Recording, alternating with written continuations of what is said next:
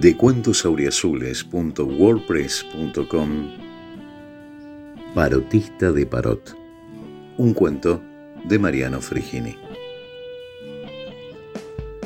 Todas las mañanas desde Guricito mi viejo me preparaba un buen desayuno.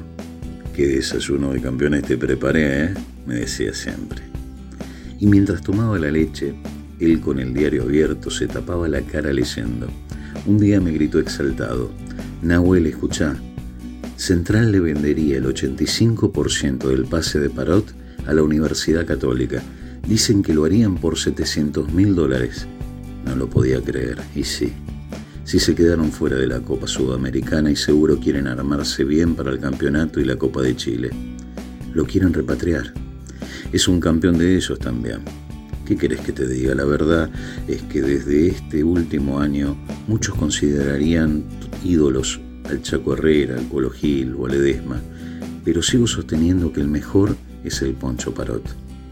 Campeón y pilar de nuestra defensa, te juro que sería capaz de vender uno de mis riñones para comprarle el pase y evitar el que cruce la cordillera. Mi viejo me escuchó y entendía, pero le parecía exagerado lo del riñón. No será mucho, hijo, dijo y al momento me mencionó, yo te había contado que una de tus piernas, la derecha, tiene más plata que el pase del chileno. Me sorprendí sin comprender del todo y empezó a contarme que a fines de los 80, cuando íbamos a pasar la fiesta a la casa de la tía Gloria en San Lorenzo, yo me trepaba en esos limoneros que tenían en el fondo de la casa hasta que me caí, partiéndome la pierna en pedacitos.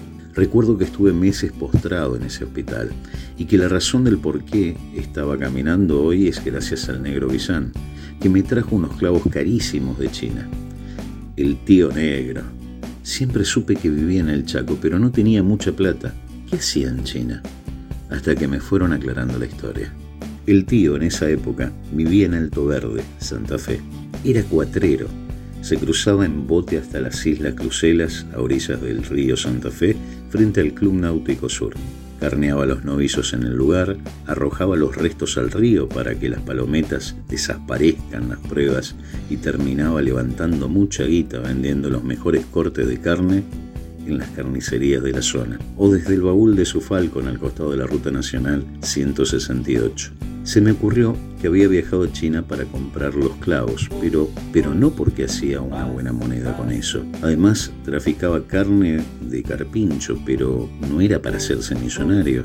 Prosiguió relatándome que un día quedó varado un barco chino en un banco de harina del río de acceso al Paraná. Como llevaban una carga de mineral de hierro bastante floja de papeles con destino a Shanghái, donde parece que era un negocio recurrente de contrabando, entre tire y afloje de la embajada china y nuestro gobierno, no ayudaban al barco a salir ni a los marineros que tuvieran que quedarse meses sin pisar tierra. Oportunidad para el negro, que se les hizo muy amigo, ya que les proveía a estos de carnes y distintas mercaderías. Me dijo también que cuando yo estaba internado y el médico diagnosticó el dineral que salían esos benditos clavos importados, se les ocurrió a mis padres llamar al negro para ver si podría conseguirlos más baratos. Él se encontraba en Hunan, una de las cuatro provincias más importantes de China. Lo habían invitado en agradecimiento por su amistad con los marineros para ir a la fiesta del Año Nuevo Lunar Chino, que se hacía en ese año en el mes de febrero. Dice que le contó de uno de los dueños de aquel barco que asistió, era un tipo muy importante en la zona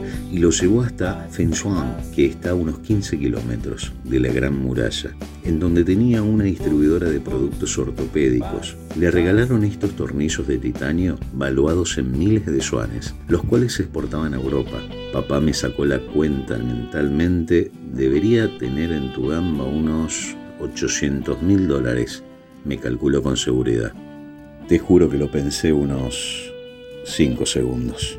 A los pocos días tenía todo planeado. Me iba a sacar los clavos, los vendía, le compraba el pase central para que el poncho siga en Rosario y con la plata que me sobraba también me compraba la remisería en la que estaba laburando de operador. Lo contacté al doctor Besetniak, el mejor cirujano de la zona. Me hice todos los estudios, radiografías seriadas, escáner, gammagrafía ósea. Ahí confirmé que realmente tenía unos tornillos de titania marca Herbert, que en esa época salían una fortuna. Ya teniendo fecha para la operación, conseguí reunirme con la comisión directiva del club y el representante de Parot, Sicto Peralta. El vice Carloni, un viejo zorro, aprovechó y mandó al director deportivo, Adrián Ragusa, a difundir en los medios chilenos que no le venderían al lateral por menos de un millón. Seis horas duró la extracción. Me pudieron sacar siete de ocho y un yeso me acompañaría por los siguientes tres meses que me llenarían de orgullo por convertirme en el canalla más famoso, hasta que todo empezó a salir mal. Los tornillos eran de esa marca y época, pero fabricados en Taiwán, como una versión de segunda mano para usar de contrabando y embaucar a los adinerados de Italia y Francia. No pude conseguir más de cinco mil pesos por cada uno. Me saqué el yeso y al poco tiempo me volví a fracturar la pierna en un movimiento pelotudo, ya que me había quedado el hueso como un queso gruyere por la cantidad de agujeros. Y esto no termina acá. Para aprovechar que me demoraba con el pago de la primera entrega de dólares acordada, y encima que nuestro DT Coca avisó que no contaría con el defensor porque esperaba comprar a Colazo, el jugador que lo reemplazaría a Parot, el cual decidió apurar el trámite para volver a Chile por la plata que fuera. Ahora el Poncho está jugando en la Católica, triunfa en la selección de Chile. Central recibió tan solo 450 mil dólares por todos los derechos económicos y federativos del jugador. El club no me deja pisar ni el Caribe canalla.